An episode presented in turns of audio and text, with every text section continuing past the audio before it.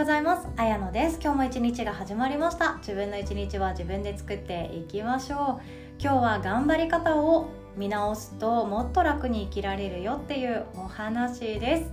の前に最初にお知らせだけさせてください。ヨガの日ではついにオンラインサロンがスタートしました。初めての試みなのでぜひとも助けていただけるととっても嬉しいです。そして Zoom プレミアムサタデープレミアムの会員さんにつきましては無料でご利用いただけることになっておりますのでご参加したいなとかみんなで何か企画したいなっていう方は私のところにメッセージいただけますとご案内させていただけます。で月額980円なんですね。ランチ1回分くらいと思っている私なんですけどこれ高い低い人それぞれありますよね。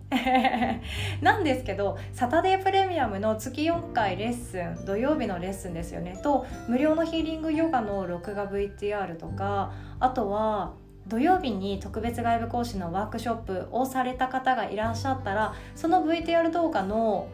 録画版は無料で見られることができるんですよね。なのでサタデープレミアム会員さんが1980円でそのオンラインサロンにも入れちゃってってなると一番なんかねちょうどいいかもしれないなーなんて思いながら説明してます。ということでご興味ある方はホームページからご覧いただけますととても嬉しいです。仲間が増えるのめちゃくちゃ待ってます。是非ともよし私に任せてっていうですね運営を一緒にしてくださる心強いパートナーをお待ちしております。今のところ私の頭の中なんですけど図書部。本好きの人が多そうだなと思ってますので図書部とあとはですねもう私の憧れの素敵なママさんがいらっしゃってですねその方があの教育とか子育てにすごく勉強熱心にされてこられたんですね。なのでその方に何かしらちょっとワークショップしてほしいなって思ってるのでオンラインサロン内でやってもらおうかなと思っていたりします。あと器好きの方がいらっしゃったりとか医療関係者とかねあとは助産師さんもいらっしゃるのでちょっとね面白いことができていくんじゃないかななんても思っております。ということで本題に行きましょう。今日は頑張り方っていうことなんですけどよくですねヨガの先生あるあるでもあるんですけどヨガの先生イコールそうそう頑張らなくていいんだよって言ってくれる人イメージしません？いや私は実際そうだったんですよ。私のこの極端なポンコツな頭でヨガの先生って何でも受け止めてくれてもう何でもいいよって許してくれてもうほんと菩薩のように穏やかでみたいなイメージがあったのでそんな憧れる存在になりたいって私もこの仕事を選んだっていうのも一つ あるんですよ。本当ね恥ずかしいですよね。形から入るタイプなので。ただ私はヨガのインストラクターでもあるんですけども一人間としていろんな人の人生をサポートさせていただきたいって思っていたりあとは自分自身でもっともっと進化していきたいなって思ってるからこそ頑張らなくっていいよだけじゃ物足りないって思ってるサイドなんですね。頑張らなくていいんだよ。もっともっと楽に生きればいいんだよ。その頑張るっていうちょっと力みすぎている力手放してみたいな感じでもちろん私も言います。それは何で言うかっていうとレッスンに来られているお客さんについてはリラックスしてほしいからなんですよね。でもこのリラックスとかまどろみが終わった後みんなそれぞれ日常に帰っていきますよね。その時までずっと私の頑張らなくっていいんだよだけが頭の中で脳内こだましまくっていたら多分その人一生成長しなくってもっと自分のこと嫌になるんですね。なので頑張っていてその力の抜き方がわからないとか人間関係うまくやりこなしたいけどなかなか自分でコントロールできないんだよねって思ってる方が私のこのレッスン受けてくださるともちろん今は頑張らなくっていいしやるべきこととかやらなきゃいけないことっていうのも何もないんですよっていうことはレッスンを通じて伝えさせていただいてます。ただ私の本心はですね頑張らなくっていいとか頑張らなくても幸せになれるっていうのはまあある意味そうなんですけど私自身はそこまで思ってないです。なぜならば頑張るのが好きだからなんですね。そうなんですよ。だからちょっとこれ聞くと癒し系の先生じゃないのなんて思われるかもしれないんですけどいやほんとそうじゃないんですよ。私のメインはリラックス系とかなのでリラックス系でいきたいとは思ってるんですけど自分の人生をトータルで見て長いスパンで見て頑張り方を間違っていたり頑張りすぎちゃっている人はただただ辛いと思うんですよね。言ってること伝わりますかね？頑張り方を間違えている。例えば今目の前にやらなきゃいけない仕事が山積みになっていてそれをひたすら片付けるとかあとは定時があと少しでやってきて帰らなきゃいけない帰った後は晩ご飯作って子供寝かしつけて家事掃除してっていうような日常が回っているのに残業をし付けられそうだ。いやでもやらなきゃな他誰も頼りになる人いないもんなと思ってやっちゃう。とかも自分の中でそれをやることによっていやいややっている。いやいややっているっていうのは自分の中で私頑張っているって肯定してしまうことがとても多いんですね。いやいややっていること他にもたくさんありません？いろんな部分いろんな自分の毎日の中で力を込めていやじゃあここ踏ん張ってやるかとかもうあと少し最後の力を振り絞ってここ乗り切ってやるかって思って頑張ることってあるんですけどこれはもしかしたら頑張らなくていいことだったりもするんですね。でこの解決策私の独断と偏見でおすすめするこの解決策があるんですけど1分だけでもいいので5年後の自分を想像するんですね。1年後じゃなくて5年後です。もっと遠いですね。いやもっと自分の人生ってまだまだ会社員生活長そうだからじゃあ10年後にしようかなっていうのも OK です。現実逃避って言われるかもしれないですね。いや例えばさっきのお話でもうちょっとで定時がやってくる。でも仕事振られてしまった。やるっきゃない。もう頑張るしかない。もう自分のこれまで培ってきた全てのノウハウを今ここで出し切ろうと思って全力で仕事始めるとするじゃないですか。でその頑張っているのってきっと多分誰かしら見てくれてる人はいるかもしれないですけど自分しか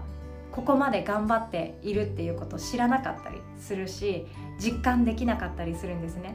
他人からしたらその例えば仕事を振った側の先輩からしたらいやこのプロジェクトをいついつまでに成功させて自分もステップアップさせるためにはみんなの力が必要だ。じゃあ例えばこの人が少し余裕ありそうだから仕事振っちゃええいって感じで振ったわけでその後はその人が自分がお願いしたことを完璧にやってくれたら嬉しいなくらいの気持ちで思ってる場合の方が多かったりするんですよね。なので定時ギリギリでこれから家事も育児もあって晩ご飯も作らなきゃいけないあなたに残業頼んでごめんねっていう気持ちってそこまでなかなか見てもらえなかったりするので自分だけがもうこんなに頑張ってるのになんでありがとうの一言しか言われなかったんだろうとかこんなに頑張ってるのになんで全然昇給しないんだろうとかっていう風に思ってしまうんですね。被害妄想もあります。ただそこでですね現実逃避になっちゃうかもしれないんですけど1分でもいいので5年後10年後の未来の自分のことを考えてあげてください。それをするだけであ私ってそんな頑張らなくていいんだっていうものが見えてきます。じゃあ例えばですけどその被害妄想が過ぎちゃって上司先輩から仕事を振られて残業しました。帰って家事と育児晩ご飯作りももういろんなものが待ってます。嫌だなーって思っている人が5年後どうありたいかっていうのを考えてあげるんですね。その人はもしかしたらその会社で成功したいって思っていないかもしれないんですね。もしかしたら自分の毎日の中で自分が好きだなって思っていたお花とか木とかそういうグリーンのアイテムを使った作家さんにいつかなりたいなって思っているかもしれないんですよね。そう思ったらその会社で自分が頑張り続けることっていうのは自分のその本当にやってみたいなとかいつかやりたいって思ってる夢に直結していかないっていうのが分かりますよね。だからこそじゃあ私が今一番大事にしなきゃいけないのは家族との時間なんじゃない？とかもっと自分で時間のマネジメントができるようになった方がいいんじゃない？とかお金っていうものも必要かもしれないけどそれよりも平日にお休みを何日か取ってそのプロのお花を使ったアーティストさんのところに学びに行く方が大切なんじゃない？っていうふうに思えていきますよね。そしたらさっきの時間もっと時を戻そうになって 時を戻そうやってじゃあ残業頼まれました。もう定時間際です。家事と育児待っています。晩ご飯作って洗濯物も夜のうちにやりたい。って思っている人が今やるべきことっていうのは分かりました。頑張りますって言って全力で会社に向かうことではないかもしれないんですよね。すみませんごめんなさい。できません。っていうことかもしれないんですよねこれは日本人だったらとっても勇気のいることかもしれないです。だってそれを言うことで「なんだよあいつ。もうほんと仕事サボりがちだな」とか「あいつ仕事できないやつだ」って揺れてるを貼られちゃうかもしれないしまあ、女子同士とかだったら特に陰口とか言われちゃうかもしれないわけなんですよね。あの人は先に帰ったのにそのしわ寄せで私のところに仕事が来たとかでなんかね当たりが厳しくなったりとかあるかもしれないんですけど大切なのは5年後とか10年後とか闘争で近いんですよ。闘争で近い未来にちゃんと自分の心が向いているかどうかになっていきます。私のところにもですね LINE メッセージを頂いてそのポジション替えっていうものがあって会社に指定された移動先っていうのが突然降ってきたりしますよね。いやこれ分かりますよ。ありますよね。会社からの指令で移動をしなきゃいけない。でもキャリアぐらい自分で決めたいのが本音って言ってる方もいらっしゃってあもう辛いだろうなって思うんですよね。そういう時はここですよね。1分でも5分でも10分でももう短い時間ちょっとでもいいので5年後とか10年後の自分を想像するんですね。その自分がなりたい自分像どうありたいかどこにいたいかどんな風に過ごしていたいかっていうのを想像していくだけでも会社に対して本音をぶつけた方がもっと楽に生きられるんじゃないかって思えたり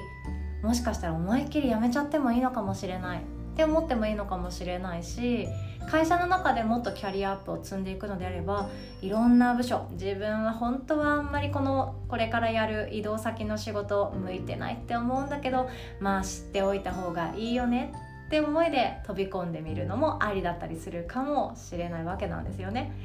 いろんな人との交流とか人とのご縁っていろんな場所でふとした瞬間降ってきますよね。あこれがご縁かとかこれが運命かって本当後から気づくことってたくさんあるんですよ。それって場所が変わる環境が変わるっていうのは本当にありがたいことだったりするので飛び込んでみるのもありだし本音をぶつけるっていうのもありです。そしてその現状がなぜ苦しくって辛くって自分だけが悲しいって自分のことを思ってしまうのか私だけ報われないのって思っちゃうとかっていうのは全て頑張る場所とか頑張り方とか頑張るポイントっていうのを自分の人生を通して見れていない場合があるんですね。ヨガの先生だから頑張らなくていいですよあなたはあなたでいいんですよって本音で言いたいんですけどもやっぱり頑張った方が面白い瞬間はあります。私もそれを知ってるからもうマインドフルネス早く寝た方がいいですよって言いながらもやめられなくってですねもう深夜まで作業しちゃう時とかってあるんですよね。でもそれでもやっぱり自分の未来の幸せはこっちだって思ったら思いっきり頑張れちゃうんですよ。その頑張った自分っていうのはその時ばかりはやっぱり自分のことどちらかというと好きになれちゃうわけなんですよね。あなたが好きなあなたでいるために自分の心の声聞いてあげてください。では今日はこんなお話でした。最後までお聴きくださりいつも本当にありがとうございます。お互い素敵な一日を作っていきましょう。おしまい。